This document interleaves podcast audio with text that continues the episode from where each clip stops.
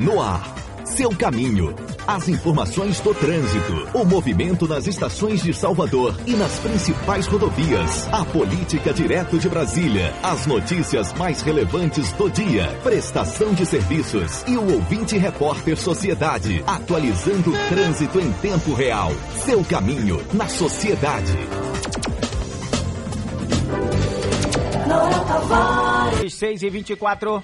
Seu caminho. Entrevista. Ouvinte Sociedade, é, a lei federal que altera o Código de Trânsito Brasileiro começa a valer, já começou hoje. Entre as principais mudanças estão a ampliação da validade da carteira de habilitação, o aumento na pontuação necessária para a suspensão do direito de dirigir e, a maior, e maior rigor na punição à lei seca. O programa hoje traz como convidado Rodrigo Pimentel, é, diretor-geral do Detran Bahia. Rodrigo, forte abraço, boa noite, tudo bem? Boa noite, Noel, tudo bem? Boa noite a todos os ouvintes da Rádio Sociedade. Amém. Pra gente é um prazer receber o senhor aqui, principalmente num momento como esse, hein? Então, de primeira, faz uma avaliação pra gente essa, sobre essa nova fase do Código de Trânsito Brasileiro.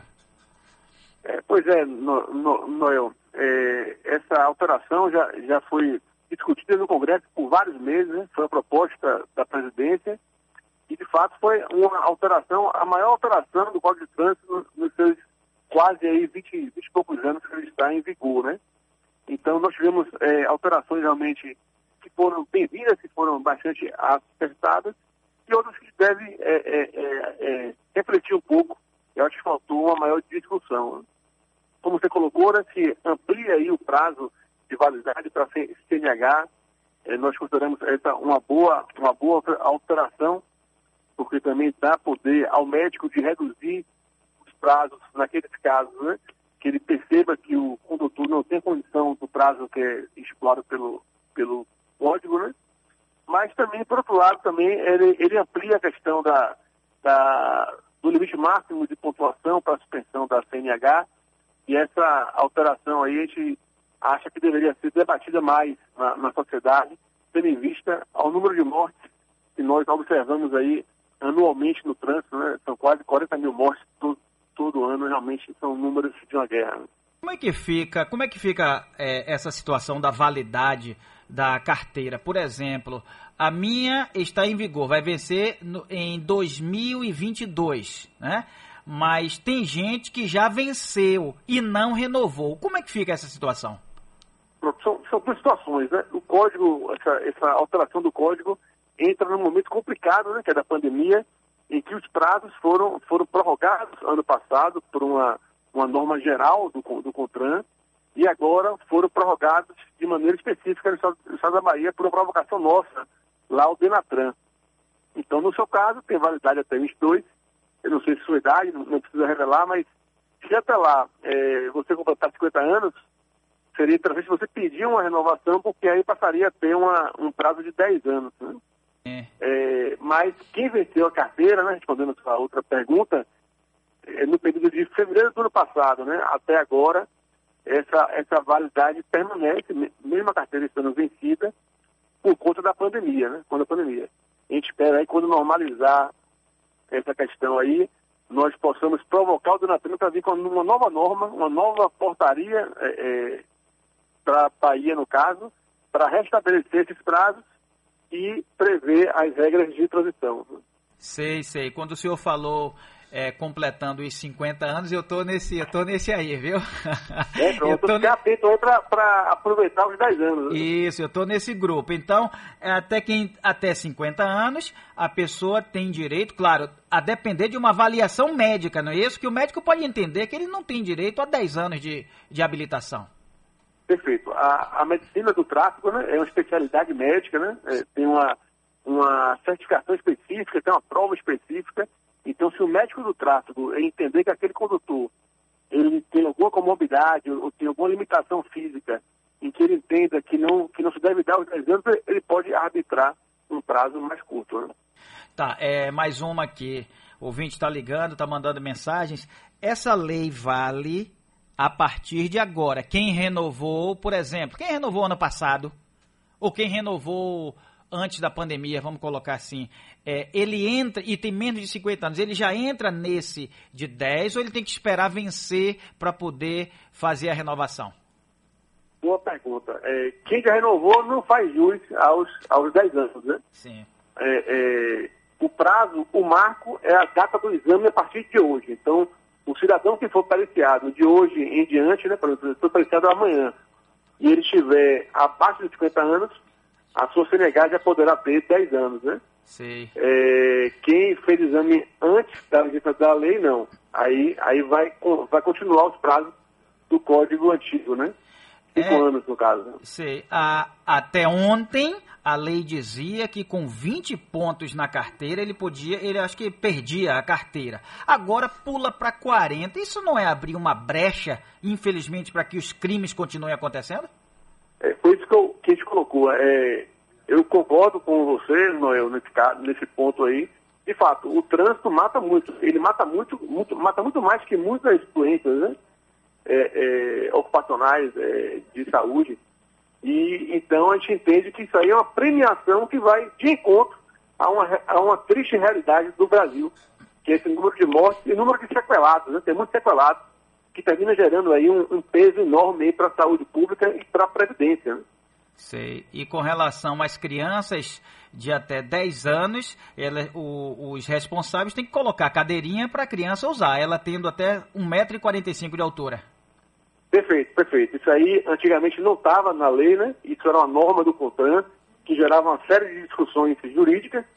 Então, isso aí nós entendemos que fez bem o Congresso, o legislador, em colocar no código, agora não tem mais dúvida. Sim. É, criança realmente é, é, tem, tem, tem, que ter todo um cuidado, né? Mais, mais especial aí pela sua fragilidade. Então, como você colocou, se ela tiver até 10 anos e tiver abaixo de um metro e é obrigatória o uso da cadeirinha. É, a mesma coisa para a motocicleta, também se reduziu, se aumentou a idade de 7 para 10 anos. Então, só acima de 10 anos que pode transportar criança hoje em motocicleta. É, tem um fato, eu vou sair um pouquinho dessa, desse tema nosso, mas está dentro do tema do seu, do, do, seu dia a dia. Eu acho incrível, e claro, aí precisa de Brasília é, fazer uma, uma, um projeto, ser votado, se for aprovado, ele entrar em prática. O que eu acho incrível é aqui em Salvador, bicicletas e mais bicicletas sendo pedaladas na contramão. E bicicleta é um veículo de propulsão humana. Perfeito. A bicicleta deve seguir todas as regras do Código de Trânsito. Então, ela tem que seguir a mão da, da via, da rodovia. Ela não pode jamais andar na contramão, né? Uhum. E de preferência também, se tiver ciclovia, é mais uma segurança aí para o ciclista, né? Sim, Nós recomendamos que assim ele ande na, na ciclovia. É porque a ideia é um trânsito mais humano, trânsito pela vida, do que querer arrecadar ou punir alguém. A ideia é mais ou menos essa, né? Claro, a ideia sempre do código aí é pedagógica, né? Sim. É fazer, é, conscientizar o, o condutor, o, o, cidadão, né? tanto pedestre quanto, quanto condutor de, ve de veículo auto, automotor, para reduzir esse número de sequelas, reduzir essa violência que hoje é registrada aí no dia a dia de todas as rodovias do Brasil. Né? Estamos conversando com o Rodrigo Pimentel, diretor-geral do Detran Bahia, e ele esclarecendo para a gente as novas medidas né, que estão sendo tomadas a partir de hoje sobre o Código de Trânsito Brasileiro. É, com relação à lei seca, quem, por exemplo, cometer homicídio culposo dirigindo sob efeito de, de álcool não poderá ter a pena de prisão convertida em restrição de direitos. Ou seja, antes essa pena podia ser convertida e o cidadão saía da cadeia, saía da delegacia pela porta da frente, 10 minutos, 20 minutos depois do acidente, não é isso? Perfeito. Essa foi uma alteração que eu acho que foi bastante positiva, né? Porque, de fato, aí, aquele, aquele condutor que cometeu algum crime, ele não pode mais ter essa pena convertida em serviços prestados na sociedade, em cesta básica, né? Ele vai ter que cumprir a sua reclusão, então é, sobressai aí o, o caráter pedagógico da norma, né? Sim. O produtor tem que ter mais cuidado para evitar realmente cometer crime nas vias públicas. É, outra, outra situação que me chamou muita atenção aqui foi o prazo de comunicação para a comunicação de venda de automóvel. Subiu de 30 para 60 dias. Qual é a orientação que o senhor passa? Por exemplo, eu, eu vou me colocar na situação. Eu fui comprar o carro, deixei o meu e sair com um novo. A empresa que me vendeu o carro, graças a Deus nunca tive problema com isso, mas não é confiar demais em entregar esse carro, assinar os documentos e sair, sem comunicar ao Detran? Concordo, isso aí é, é, é fruto de muita queixa aqui dos, dos, proprietários quando vendem o veículo e não fazem essa, essa comunicação, né? É, é um risco para quem vende e para quem compra. Sim. Porque quem compra o veículo, vamos, vamos supor que a pessoa que vendeu o veículo, se ele, se ele, se ele morre, né? É, o cara não vai conseguir transferir o veículo para ele, vai ter que esperar abrir o inventário, provar no inventário que comprou aquele veículo, vai gerar todo um transtorno, até para o comprador também. Se tiver alguma, alguma requisição judicial, é, renajude, então se aquele, se aquele vendedor sofre alguma ação é, trabalhista e o juiz bloqueia aquele bem. Então a pessoa que, que comprou o veículo pode ter dor de, dor cabeça. O ideal é comunicar logo essa, essa venda e transferir a propriedade para dar mais segurança jurídica aí, tanto ao vendedor quanto ao comprador. Pois não. Tem algo mais que o senhor queira esclarecer para o ouvinte de sociedade? Tem um, tem um, um fator que eu achei mais positivo nessa alteração, que é a questão do, do recall, né? Sim. A, aqueles proprietários de veículo, né, que são convocados pelas fabricantes de veículo para fazer é, recall no veículo, muitos não faziam, isso gerava acidentes, gerava riscos né, na, nas rodovias. Agora, é, existe uma, uma, uma, punição para quem não faz e quem não consegue mais licenciar o veículo se não fizer o recall no prazo de 12 meses. Né? Eu acho que essa medida também foi bastante salutar. Né? É, eu acho interessante, viu, Rodrigo? Eu achei muito interessante. Agora, eu penso assim também, não sei se é de competência do Detran, mas eu acho que as empresas também deveriam receber um beliscão uma bomba, uma chamada, uma puxada de orelha, porque vira e mexe, a gente vê comercial em TV, rádio, revista, em todos os veículos, convocando quem comprou o carro para fazer o recall. Que significa que a empresa errou em alguma coisa. Verdade, verdade.